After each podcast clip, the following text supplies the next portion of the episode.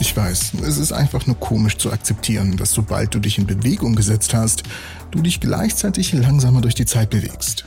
Und je schneller du dich bewegst, desto langsamer tickt die Zeit. Erfährst du also gar keine Zeit, sobald du dich der Lichtgeschwindigkeit näherst? Das ist alles komisch. Einsteins spezielle Relativitätstheorie sagt dies allerdings voraus. Und von keinen seiner Arbeiten ist dies so unintuitiv wie die Vorstellung, dass bewegte Uhren langsamer ticken als unbewegte. Und ja, du bist in diesem Fall eine Uhr. Eine wunderbare Uhr, aber eine Uhr. Wenn sich die Uhren der Lichtgeschwindigkeit nähern, ticken sie langsamer, bis sie schließlich gar nicht mehr ticken.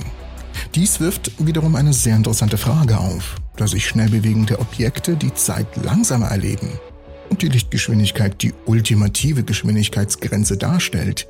Erlebt Licht die Zeit in irgendeiner anderen Form? Auf den ersten Blick scheint die Vorstellung, dass Licht überhaupt keine Zeit erfährt, ziemlich albern zu sein. Immerhin sehen wir, wie das Licht von der Sonne zur Erde gelangt. Wir können sogar messen, wie lange es dafür braucht.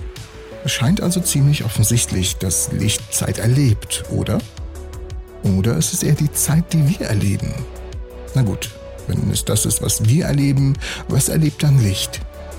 Die Antwort auf diese Frage ist ehrlich gesagt kaum zu fassen, aber dazu kommen wir gleich.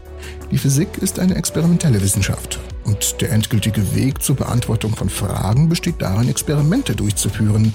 Wir könnten ein Experiment entwerfen, bei dem eine Uhr an einem Photon befestigt wird. Und dann schießen wir es los und wir messen die Ergebnisse. Das einzige Problem bei dieser Idee ist, dass sie völlig unmöglich ist.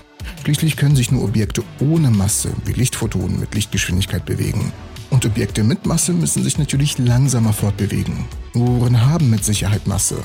Also kann sich keine Uhr mit Lichtgeschwindigkeit fortbewegen, um uns das Experiment irgendwie zu ermöglichen. Anders als eine Ananas auf einer Pizza passt dies nicht zusammen.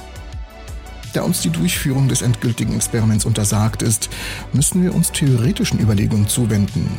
Na gut, okay. Was sagen uns denn die eigentlichen einsteinischen Gleichungen? Oh, oje, nun hier wird die Geschichte komplizierter. Einsteins Gleichungen gelten für Objekte, die sich mit der Geschwindigkeit 0 bis zur Lichtgeschwindigkeit, aber nicht mit dieser bewegen.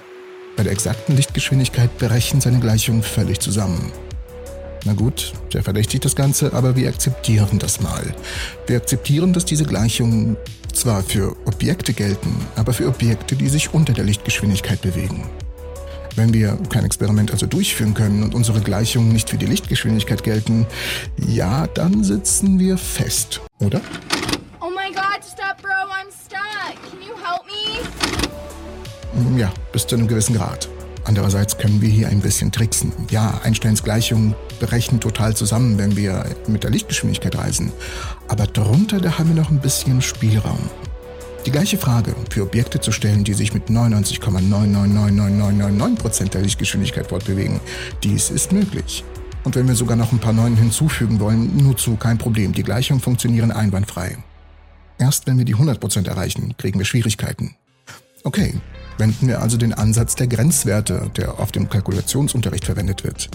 Wenn wir ein Problem nicht genau für einen bestimmten Wert eines Parameters lösen können, können wir andere Werte dieses Parameters verwenden und fragen, was passiert, wenn wir uns dem gewünschten Wert nähern.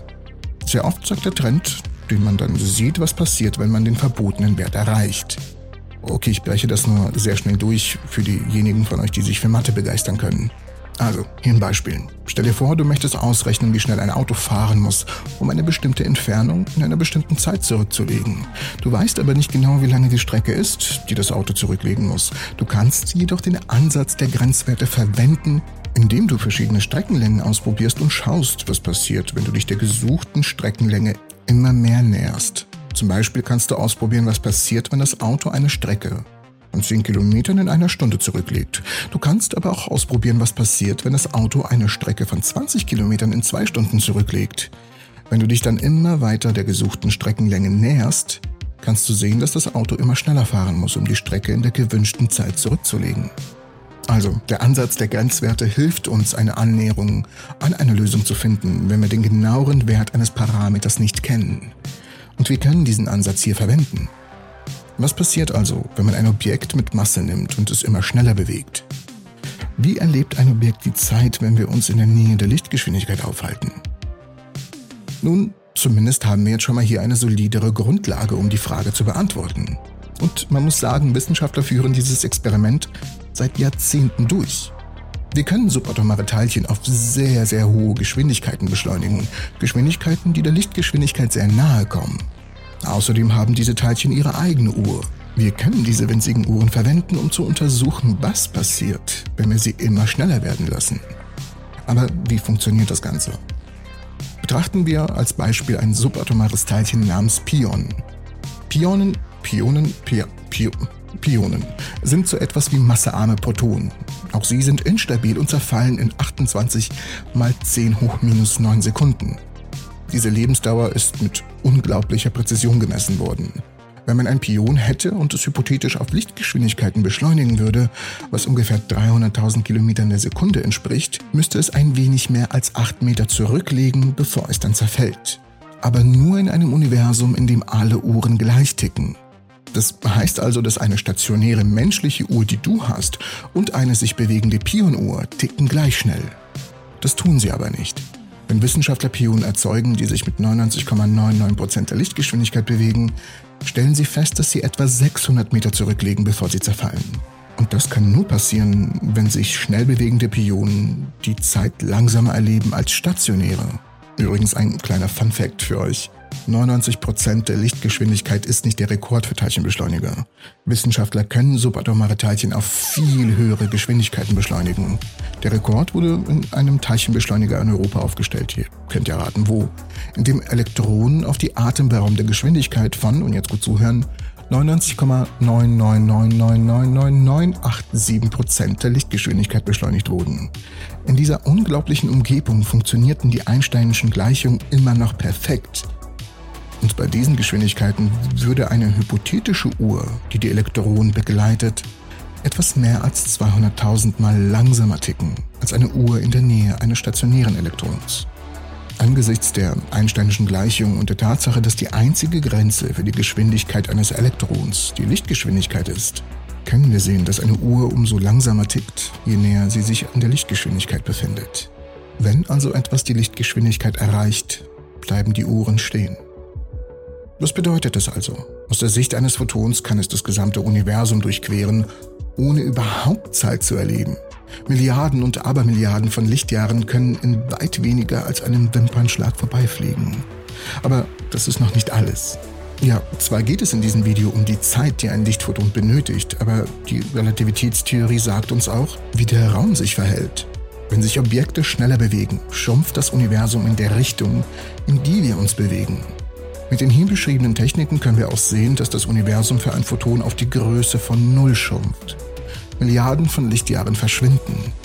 Was bedeutet, dass es aus der Sicht des Photons überall entlang seiner Flugbahn gleichzeitig existiert. Die Relativitätstheorie ist sicherlich nicht intuitiv, aber sie macht einige bizarre Vorhersagen. Und die vielleicht bizarrste von allen ist, dass Licht weder Zeit noch Raum erlebt und an allen Orten und zu allen Zeiten gleich existiert. Und genau dieses extrem verrückte Erlebnis erinnert uns daran, dass die Gesetze, die das Universum regieren, seltsam und doch wunderbar sind. Und es gibt uns viel zum Nachdenken. Was heißt das aber für uns? Wenn sich alles irgendwie gleichzeitig bewegt und alles gleichzeitig existiert oder auch nicht? Irgendwas kann da doch nicht stimmen. Zum Beispiel, was heißt es für unsere Vergangenheit? Existiert unsere Vergangenheit oder ist sie nur eine Illusion? Ist das der Grund, warum wir nicht in die Vergangenheit reisen können? Nun, dafür müsst ihr euch unbedingt dieses Video anschauen, um eine Antwort darauf zu erhalten. Ich bedanke mich fürs Zusehen und ich hoffe euch alle in der nächsten Episode der Entropy zu sehen.